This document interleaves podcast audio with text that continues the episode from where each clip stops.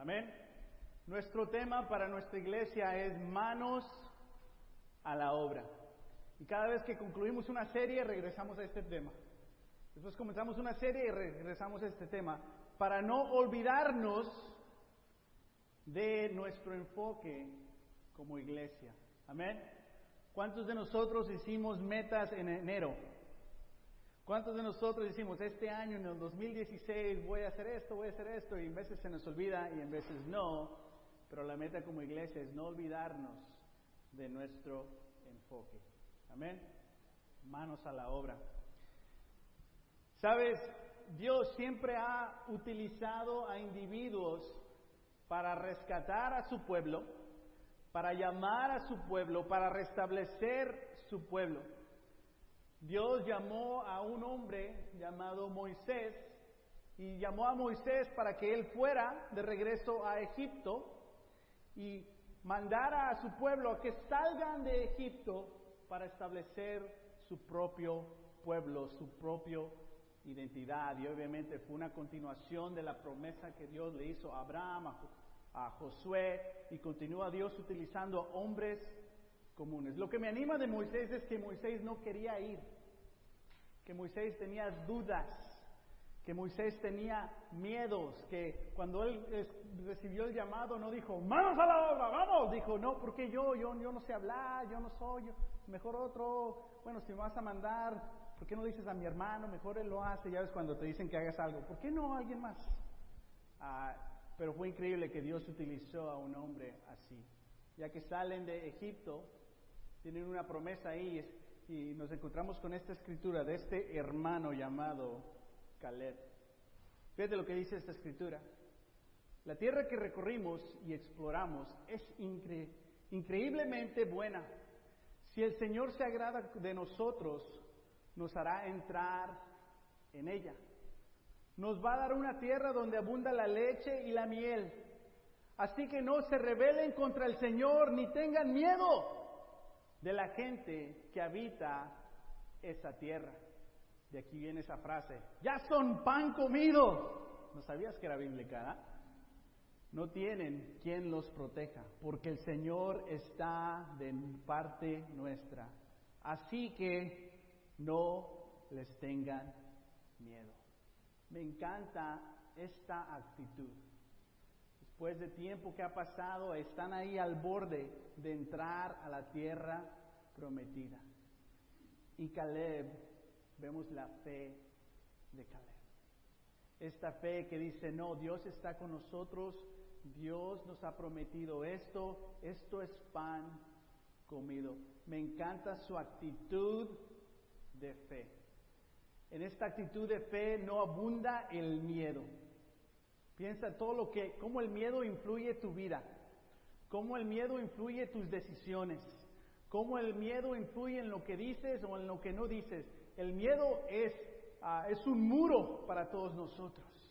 Y muchas veces dejamos que el miedo filtra, filtre nuestro, nuestro entendimiento, nuestras palabras, nuestras acciones y nuestras decisiones. Pero para Caleb no dejó que el miedo abundara en su corazón, dejó que las promesas de Dios abunden en su corazón. Más adelante dice esto, ya han pasado 45 años desde que el Señor hizo la promesa por medio de Moisés, mientras Israel peregrinaba por el desierto. Aquí estoy este día con mis 85 años. El Señor me ha mantenido con vida y todavía mantengo la misma fortaleza que tenía el día en que Moisés me envió. Para la batalla tengo las mismas energías que tenía entonces. Dame pues la región montañosa que el Señor me prometió en esa ocasión. La primera escritura que vimos estaban al borde, pero la mayoría tenían miedo y no se logró el paso a la tierra prometida. Tuvieron que pasar 40, 45 años para que puedan entrar a esa tierra. Pero vemos 45 años después esta actitud de Caleb. Ahora tengo 85 años y bueno, amén por su corazón, pero dice, tengo la misma energía, tengo la misma fortaleza. Y vemos cómo un hombre de 85 años va a tener lo mismo que un hombre de 40 años. Pero esta es su actitud. Esta es su fe. Sabes, la fe requiere nuestra energía, ¿no? La fe requiere nuestra fortaleza. Hay un aspecto de fe que requiere tu esfuerzo físico. Y vemos esta actitud de Caleb. No cansarse de hacer el bien, no cansarse de esperar por las promesas de Dios, no cansarse ah, físicamente y dejar que el miedo o el cansancio limiten lo que Dios prometió. Amén. Me encanta esa actitud. Julio 2016, vamos a media de del primer del, año y este, este mes cumplimos juntos un año. Ah, como, como, como, iglesia, el mensaje, ah, vamos a cumplir cinco años en unas semanas. Ah, hace cinco años, en agosto, se, se, renovó, se estableció la iglesia Ministerio del Oeste en español. Mo o Moeo, no sé, pero obviamente ah, continúa el plan de Dios y ahora se cumple 10 años. Ah, perdón, 5 cinco, años. ¿Cómo está tu actitud? Tal vez tú fuiste uno de los primeros que estuvo aquí hace cinco años. Tienes la actitud de Caleb. Tienes la misma energía, la misma fe, el mismo enfoque. O ya ves a tu alrededor y dices, no, estos ya me cansaron. No sé, pero vamos a llegar a nuestros cinco años como iglesia. Para nosotros, mi esposa y yo, ha sido un privilegio estar aquí este último año. Nos llegamos eh, no para salvar el día, pero para aportar a lo que ya se había cumplido en esos cuatro años. Y aceptamos y nos sentimos privilegiados de tener esta, esta responsabilidad con ustedes y seguir moviendo la iglesia adelante, adelante pero más que todo, más cerca a Dios. Amén. Y ahora somos la iglesia, el mensaje. Tenemos tres pasos como iglesia. Conéctate. Que el enfoque para todo cristiano es crear algo que todo cristiano se pueda conectar con Dios. Se pueda conectar con amistades profundas. Que todo el que visita nuestra iglesia se pueda conectar a alabar a Dios en grupo de familia. Y que podamos cambiar. ¿Qué nos cambia? Dios. Cambiar en nuestra, que, dejar que Dios, su, palabra poderosa, cambie nuestra mente, nuestra actitud, nuestros hábitos. Ah, y el resultado sea crecer. Y parte de crecer es ayudarle a otras personas a conectarse, ayudar a otras personas que cambien, ayudar a otras personas que crezcan.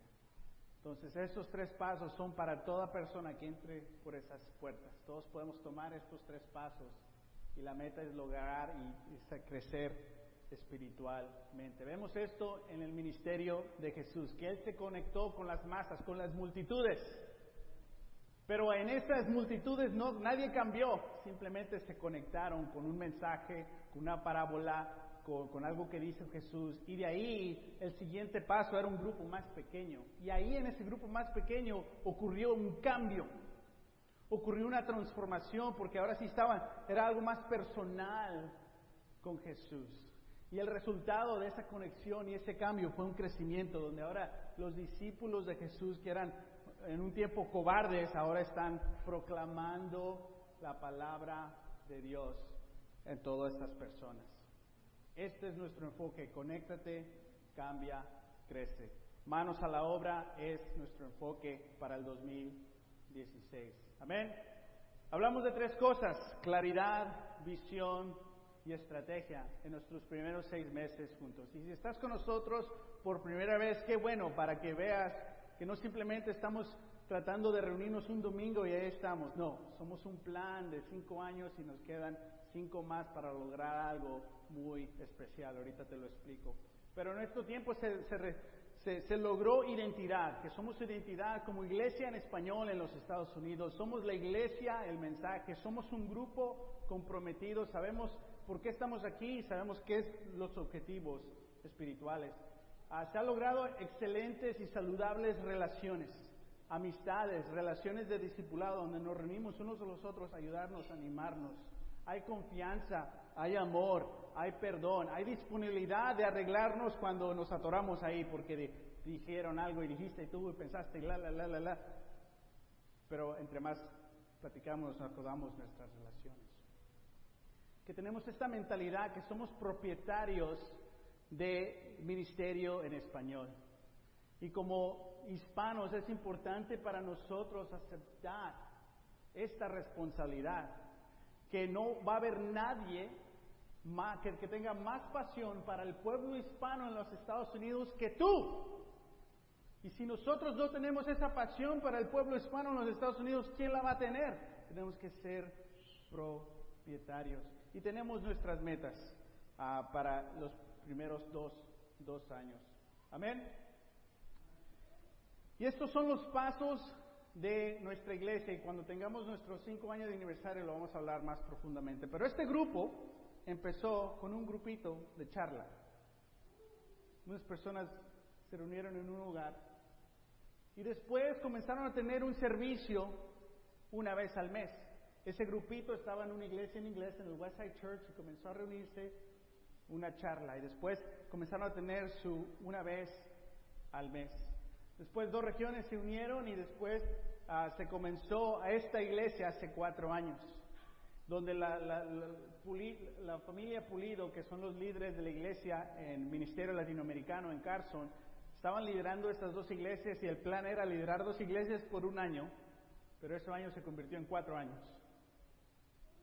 Pero esta iglesia estábamos orando por un ministerio, una pareja de tiempo completo. Yo también estaba orando por eso, pero no sabía que me iba a tocar a mí. Pero qué bueno, ah, estamos alegres de estar aquí. Pero la meta ahora que tenemos, cumplimos un año como iglesia de, con una pareja de tiempo completo. Nuestra meta ahora es llegar a tener 10 años y establecer 10 años como iglesia. Crecer en nuestra fe, a crecer, a que en esta iglesia pueda haber ancianos, a que en esta iglesia pueda haber internos trabajando para la iglesia, liderando en el team ministry, en el children's ministry. Ah, sería increíble y, para allá, para allá vamos. Pero todos estos son planes, pero todo es posible si individuos aceptan el llamado que Dios les dio. Si no fuera por Moisés, dejar que Dios llame a, a Moisés, ¿qué sería del pueblo de Israel sin la disponibilidad sin el riesgo, sin la fe de Moisés. Después de Egipto, ¿qué sería el pueblo de Israel si no fuera por la fe y la energía, la actitud de Caleb? Vamos a Lucas, capítulo 5. Este es un sermón que ya tal vez lo has escuchado cinco veces. Para nosotros a lo mejor es la primera vez. Qué bueno. Un día, versículo 1, estaba Jesús a orillas del lago de Genezaret y la gente lo apretujaba para escuchar el mensaje de Dios. Entonces vio dos barcas que los pescadores habían dejado en la playa mientras lavaban las redes. Subió a una de las barcas que le pertenecía a Simón y le pidió que la alejara un poco de la orilla. Luego se sentó y enseñaba a la gente desde la barca. Cuando acabó de hablar, le dijo a Simón, lleva la barca hacia aguas profundas y echen ahí las redes para pescar. Maestro, hemos estado trabajando dura toda la, duro toda la semana y no hemos pescado nada, le contestó Simón. Pero como tú me lo mandas, echaré las redes. Así lo hicieron y recogieron una cantidad tan grande de peces que las redes se rompían. Entonces llamaron por señas a sus compañeros de la otra barca para que los ayudaran. Ellos se acercaron y llenaron tanto las dos barcas que comenzaron a hundirse. Al ver esto, Simón Pedro cayó de rodillas delante de Jesús y le dijo, apártate de mí, Señor, soy un pecador. Es que él y todos sus compañeros estaban asombrados ante la pesca que había hecho, como también lo estaba Jacobo y Juan y los hijos de Zebedeo que eran socios de Simón. No temas, desde ahora serás pescador de hombres, le dijo Jesús a Simón. Así que llevaron las barcas a tierra y dejándolo todo, siguieron a Jesús. Un día común para Simón. ¿Qué estaba haciendo la noche antes? Trabajando toda la noche en el mar, pescando en el mar, arriesgando su vida. ¿Por qué? Para mejorar la vida de su familia. Un hombre trabajador. Y todo el, arriesgó su vida, se la pasó toda la noche trabajando y, ¿qué pescó? Nada. Esta mañana se sentía Simón decepcionado. Esta mañana Simón estaba batallando. Esa, mañana llegó y dijo, ya me voy a mi casa. Y después llega Jesús y con Jesús llega una multitud de personas que lo apretujaban, ¿no? y Jesús ve dos barcas tiene dos opciones y Jesús selecciona la barca de Simón Pedro. ¿Crees tú que fue coincidencia que Jesús seleccionó la barca de Simón Pedro? Claro que no. Entonces Jesús se sienta en la barca sin pedir permiso. ¿Te gusta cuando la gente toca tu puerta? Hola, ¿cómo estás? ¿O te gusta cuando abren la puerta y se meten? Hola, ¿cómo estás? O se meten y abren el refrigerador. ¡Eh! ¿Cómo Huele rico. Jesús no pidió permiso. Él se metió a la barca.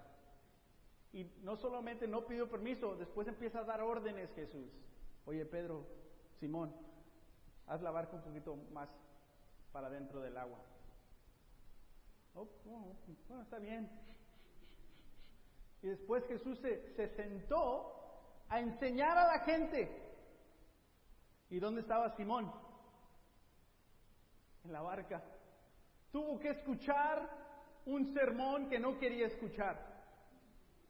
¿Te ha tocado eso? Donde tienes que escuchar un sermón que no quieres escuchar. Ah, va a haber clase hoy. y ni hay café. No pidió permiso. Jesús se sentó y empieza a enseñar a, las multitudes. Y después acaba el sermón y, y, Simón, un hombre desvelado, cansado, escuchando un mensaje que no quiso escuchar, se metieron a la barca sin permiso. Jesús sigue dando más órdenes. Y dice Jesús, ahora sí, vámonos a lo profundo. ¿Qué? ¿Qué trae este? Estuvo lindo el sermón, pero ya no. Muchas veces empezamos a estudiar la Biblia, empezamos a, conectarnos con la palabra de Dios y después tenemos un límite. No, ya, pues ya te dije, ¿no? Ya, hasta ahí. ¿Todavía me vas a enfadar? No, es que te llaman y no sabes, es una opción ahí de tu eternidad, en una opción de que la ignoro o la acepto. Una llamadita puede cambiar tu eternidad. Pero Simón dijo, ok, simplemente obedeciendo sin querer hacerlo. y Jesús simbólicamente le dice, vámonos a lo profundo. Y se van a lo profundo. Y ahí ocurre algo muy especial. Jesús le dice, vamos a pescar, avienta las redes para allá. Y Simón dice, no, aquí estuvo toda la noche, tú eres un buen predicador, pero mira, yo soy un pescador, este es mi mundo. Pero bueno, como tú lo dices, Simón es muy como, como los hispanos, ¿no? Somos, Sí, sí, claro que sí, en nuestro corazón ahí. ¡Ah, no, te odio. ¡Ah! Sí, Señor, claro que sí, pase. En veces batallamos con eso. Decimos que sí, pero el corazón dice otras cosas. Y Simón dice, ok, Simón, se avienta las redes y ahí ocurre un milagro. Dios, en su poder, en su sabiduría, todos estos pescados que estaban regados, se meten ahí a las redes y se empiezan a, hundir y tiene que hablarle a los ocios. Porque cuando Jesús te lleva a lo profundo, te das cuenta de que necesitas ayuda. Y no puedes solo. Y tienes que ser humilde y decir, ¡Ey! ¡Ayúdame! Tienes que molestar a otras personas que te den tu, su tiempo. Porque Jesús te llama a lo profundo. Y si te da pena, te vas a ahogar. Entonces le hablan a las personas. Y después de esto, después de este milagro, ¿qué hace Simón? Simón le dice a Jesús, lárgate, apártate de mí. Wow. Wow. Sabes, Jesús nunca, Simón nunca quiso estar ahí. Y él le dice la verdad a Jesús. Apártate de mí. Imagínate tú gritándole a Jesús después, después de un milagro, diciéndole, apártate de mí. ¿Y qué dice? Soy un pecador. Como si Jesús no sabía. Pero vemos después de este milagro, después de este mensaje de las multitudes, después de hacer la conexión, después de que Jesús quería cambio, después de que Jesús quería que Simón creciera, Simón está enfocado en quién cuando dice, es que soy un pecador en sí mismo. Entonces vamos a hablar de dos cosas, estamos hablando de dos cosas. Uno, lo más importante, tu relación con Dios. Y dos, como iglesia cuáles son nuestras metas. Somos elegidos. Estás aquí de una manera u otra porque Jesús se metió en tu barca. If you're a teen, somehow your parents ended up in this church and here you are. You had no choice in that. All of a sudden you have to add Sunday service to your schedule. And sometimes it's cool, but sometimes it's not. Though you like the bread every now and then. But you didn't have a choice in that. But God chose you to be here. Somos elegidos. Tenemos que ir a lo profundo si queremos cambiar. Y tenemos que dejar la inferioridad. Y como iglesia tenemos que dejar la inferioridad latina. Yo, yo no puedo. Alguien más. Y si le dices a alguien más, te enojas porque no te dijeron a ti.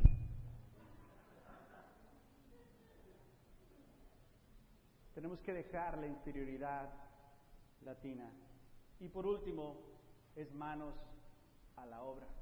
Después de que Simón dijo, apártate de mí, soy un pecador, se sentó Jesús y dijo, mira, no eres pecador, porque mira, déjate explico. ¿Sabes lo que dijo Jesús?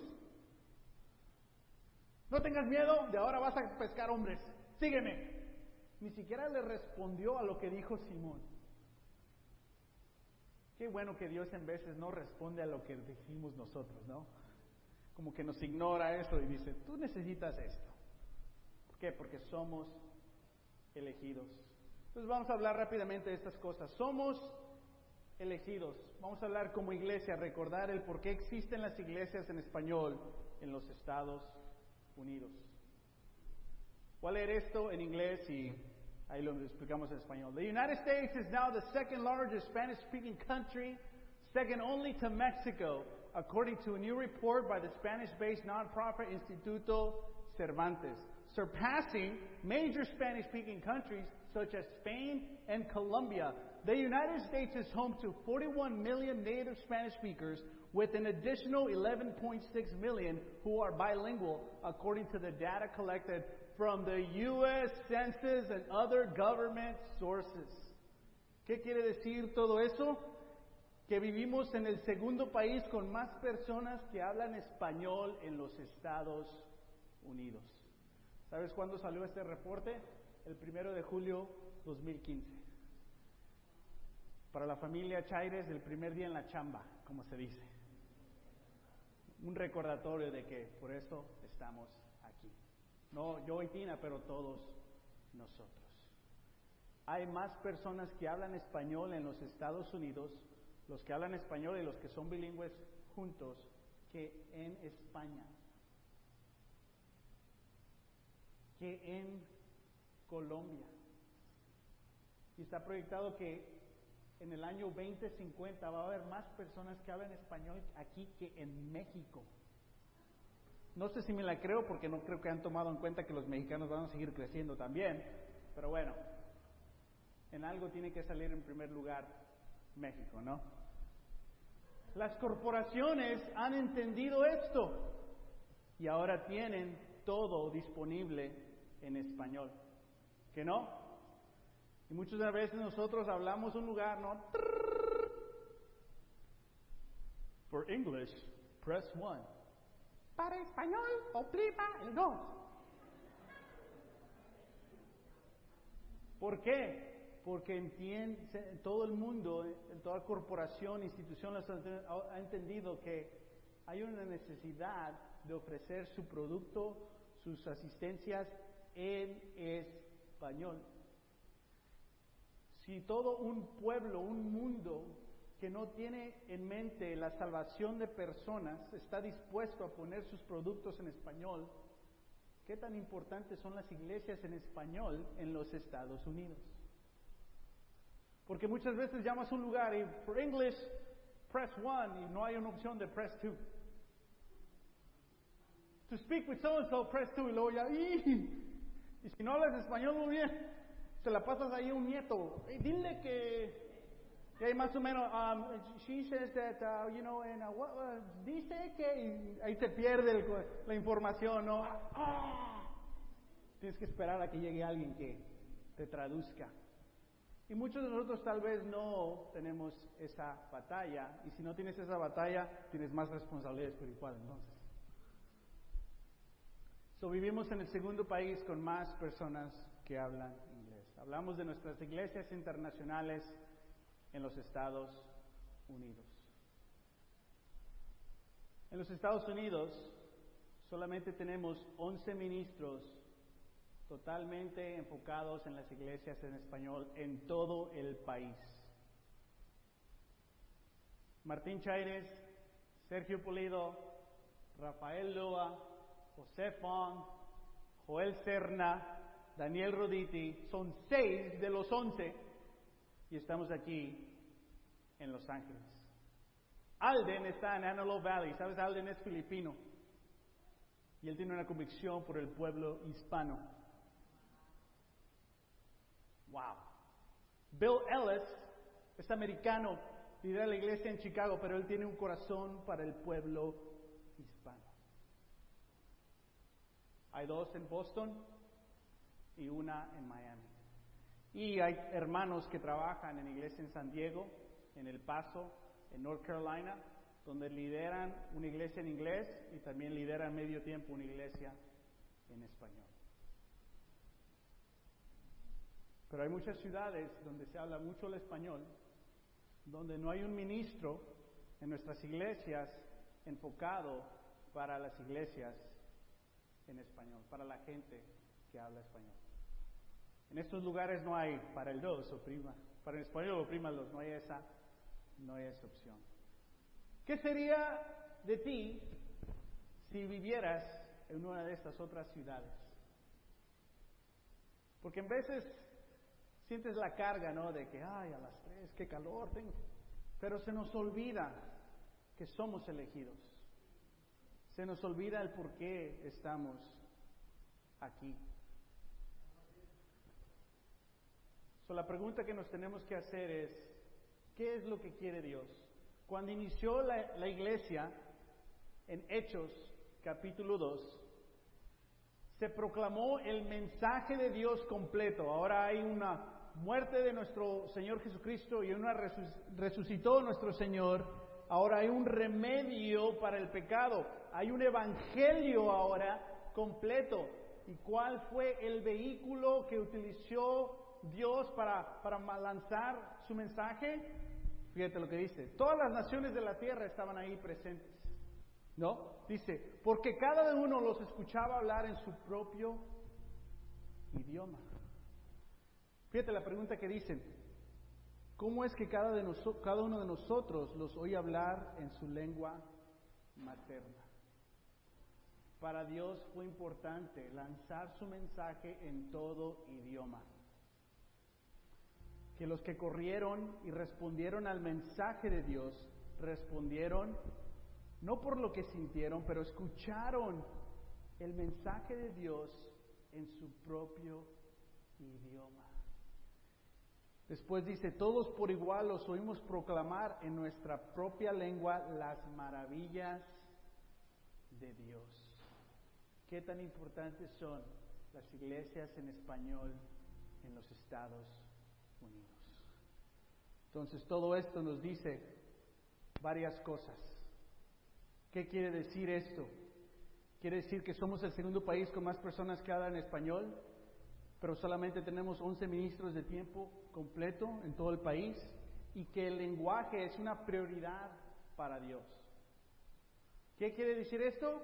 Que somos elegidos, que tú tienes un don y un talento especial, hablas español y estás aquí en esta iglesia. Tu enfoque sí, sigue aprendiendo inglés. Y si hablas inglés, sigue aprendiendo español. Pero qué regalo tienes si hablas español en los Estados Unidos. Somos, somos elegidos. Vamos a lo profundo. Ahora, vamos a ir a lo profundo un poquito. ¿Por qué tan pocos porque a veces escuchamos esto y nos enojamos. ¿por qué? ¿Por qué? ¿Por qué tan pocos? Fíjate lo que, lo que dice aquí. ¿Por qué? Porque hay confusión del propósito del ministerio en español. Hay una evaluación incorrecta del ministerio en español. Hay poca inversión de los participantes, ahí es donde nos toca a nosotros. Y hay pocos líderes pocos ministros y pocos universitarios que vienen al ministerio en español. Entonces, ¿qué pasa? Esto es lo que pasa con las iglesias en español en los Estados Unidos.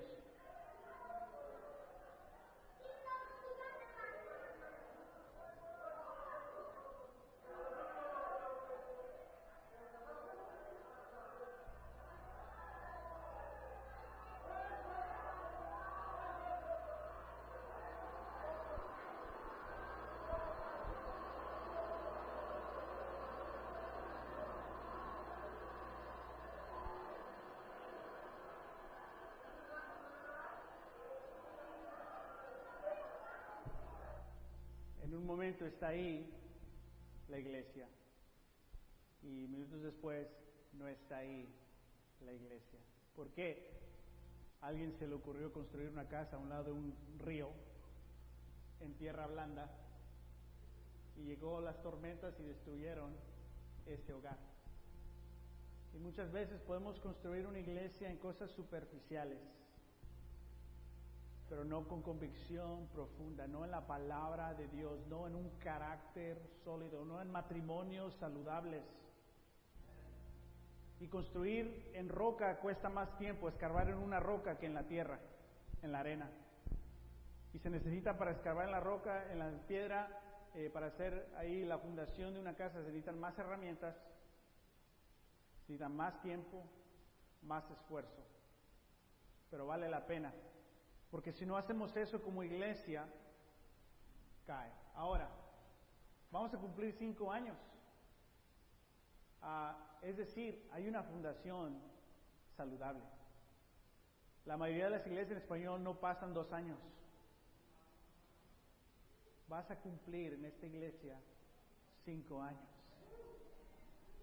Tenemos que dar las gracias a los pulidos, a todas las personas que iniciaron esa charla, todas esas oraciones, ese grupo que se reunió una vez al mes, a la unión de la región, ahí hubo enredos y divisiones, Pero Dios dijo, ustedes son humanos, yo quiero algo aquí para mí. Y Dios siguió manejando. Entonces, nuestra meta es llegar a 10 años, porque la Iglesia Ministerio de Latinoamericano en Carson, ellos ya van a cumplir, creo, 17 años. ¿Y qué hicieron ellos? Ayudaron a fundar con el grupo del oeste esta iglesia. En 10 años, en 12 años, nosotros también podemos ayudar a otra iglesia que comience en español en los Estados Unidos. Amén. Ahora, este es un huracán. Ay, perdón. Vamos a regresar. Oh, no. Ok, perdón. Ah, hace, en el 2008 hubo un huracán, este es huracán Ike, todo este es el huracán y ahí está Texas. Destrozó toda una comunidad. Pero fue increíble una foto que salió después de este huracán, fue que todas estas hogares fueron destruidos menos una casa. Si puedes ver aquí, todos estos eran hogares totalmente destruidos. Pero ¿por qué no se destruyó esta casa? Por cómo fue construida, por su fundación. Cómo se construye la iglesia va a afectar tu matrimonio, va a afectar tus hijos, va a afectar tu fe. Pero ahora lo vemos del otro lado. Como construyes tu fe, va a afectar tus relaciones, sea soltero, casado, padre o casado sin hijos. Y va a afectar a la iglesia. Tu fe es importante. Dios te ha elegido y Dios te dice, vamos a lo profundo y te estás ahogando, pero Él porque quiere que, pidas ayuda. Y no quiere que tu miedo dicte tu fe, tu inseguridad de, no, alguien más, yo no. No, no, no, no tengas miedo, tú me vas a seguir y yo te voy a cambiar la vida, la eternidad. Similarmente, como iglesia, no tenemos, tener, no tenemos que tener miedo de hacernos propietarios y hablar un poquito más de cosas incómodas, pero es importante que sobrevivamos como iglesias en español. Entonces, ¿por qué? Solo hay 11 porque la mayoría acaban acá, por diversas razones. Amén. Es importante seguir construyendo esta, esta iglesia. Sé que todo esto es más informativo, pero es saludable que todos nosotros entendamos y tengamos claridad en todos estos pasos porque no queremos que esta sea una iglesia de un ministro, de la personalidad de un ministro. En fe, mi esposa y yo queremos hacer nuestra parte para si algo pasa, el próximo ministro, la próxima pareja, pueda continuar algo que ya se logró y arreglar todo lo malo que hicimos nosotros también, pero dejar algo bueno, sólido para la próxima persona. No somos, no tenemos ese plan, pero uno nunca, nunca sabe. Entonces, dos cosas para nosotros. Hay confusión del propósito del, ministerio, que nuestro ministerio existe más por lenguaje que por latino. Hay una evaluación incorrecta que se dice, ¿quién necesita una iglesia en español? Cinco personas en la iglesia inglés, levanta la mano. Ok, no necesitamos un ministro de tiempo completo para cinco personas. Pero la pregunta es, ¿quién no estudia? ¿Quién no viene a la iglesia porque no se habla español en la iglesia. Y cuando se inician estas iglesias, ahí estamos nosotros, hay poca inversión de los participantes, llegan tarde, no dan lo que prometen, no quieren crecer en la fe, no quieren asumirse al liderazgo, tienen miedo, tienen inseguridad, no invierten en su fe y su matrimonio es, un caos. ¿Cómo Dios va a construir con ese carácter. Y eso es nuestra, parte de construir en nuestra relación con Dios más que todo.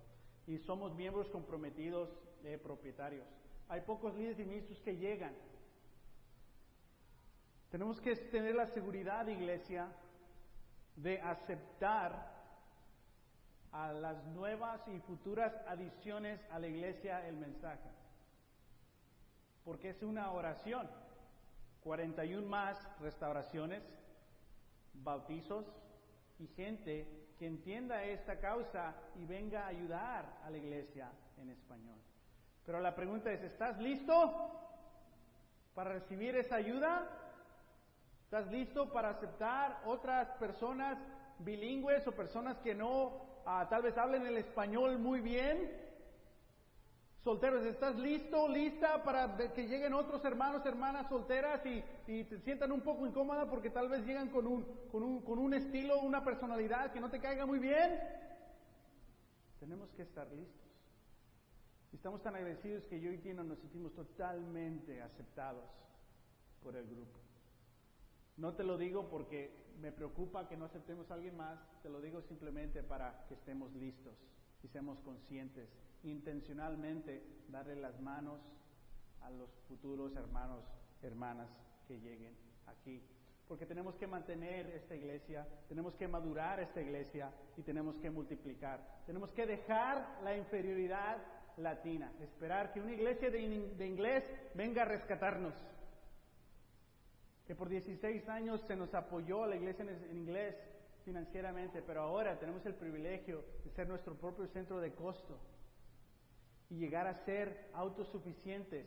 Dos iglesias en español, con dos parejas de tiempo completo, con dos facilidades que rentar y todos los otros gastos, pero ser autosuficientes o 80% autosuficientes y todavía recibir un 20% de ayuda de las iglesias en inglés. Imagínate el mensaje que se manda a toda la nación, que sí se puede construir iglesias sólidas, saludables en español y sí se puede llegar a ser una iglesia autosuficiente. Esta información que te estoy dando es importante que la entiendas. En cierta parte, mi esposa y yo nos hemos comprometido a ser embajadores self-appointed a esta causa. Pero no quiero darme la vuelta y hablar con la iglesia y ustedes no saben de lo que estamos hablando. Y nosotros los estamos representando nacionalmente. Es importante que todos entendamos estos, estos pasos. Amén. Dejemos la inferioridad latina. En Romanos 10, 14. Ahora bien, ¿cómo invocarán aquel en quien no han creído? ¿Y cómo creerán aquel en quien no han oído? ¿Y cómo oirán si no, han, si no hay quien les predique? ¿Y quién predicará sin ser enviado? ¿Compartes tu fe? ¿Compartes tu fe? Es el segundo país con más personas que hablan español. ¿Compartes tu fe? ¿Quién más está compartiendo la fe con la gente que habla español a tu alrededor? Tú eres elegido. Deja la inferioridad. Y todos, especialmente nosotros los hombres latinos, luchamos con esta inferioridad no es nuestro país, otras razas son más altos que nosotros. En el trabajo a veces no sentimos esa confianza, tenemos que dejar la inferioridad, así como Simón la dejó y escuchó el mensaje de Jesús. Es una bendición y un llamado poder hablar español en este país. Nehemías, otro hombre bilingüe, otro hombre que sabía de dos culturas, así como Moisés, así como Caleb. If you're bilingual, it's so powerful. You have such a unique opportunity to serve God, just like so many men in the Old Testament were bilingual and multicultural.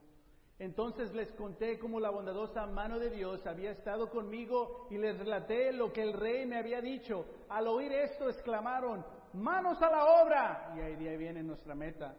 Y unieron la acción a la palabra. Primero que todo hay la mano de Dios y después manos a la obra. Vamos a orar por la iglesia, vamos a seguir orando por las personas que están llegando, por las futuras personas que van a llegar, pero más que todo hay que entender que somos elegidos individualmente, que Dios ha seleccionado que vivamos en este país, que la persona que nos vino a enfadar, que vinimos a la iglesia nos enfadó y nos dijo vente a lo profundo y nos estamos ahogando y de repente aquí estamos 15 años después como compartieron los Santanas, viviendo las maravillas de Dios.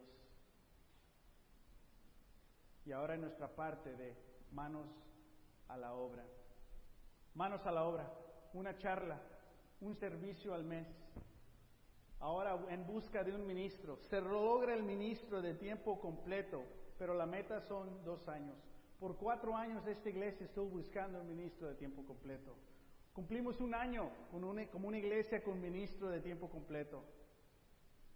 Y hemos tomado pasos fundamentales claridad, visión y estrategia. Logramos nuestra identidad, nuestras relaciones, la mentalidad de propietarios, nuestras metas, pero nos quedan cinco años para poder lograr ese años, esos años claves. Es increíble la mano de Dios que nos ha dado dos nuevos hermanos en el Team Ministry.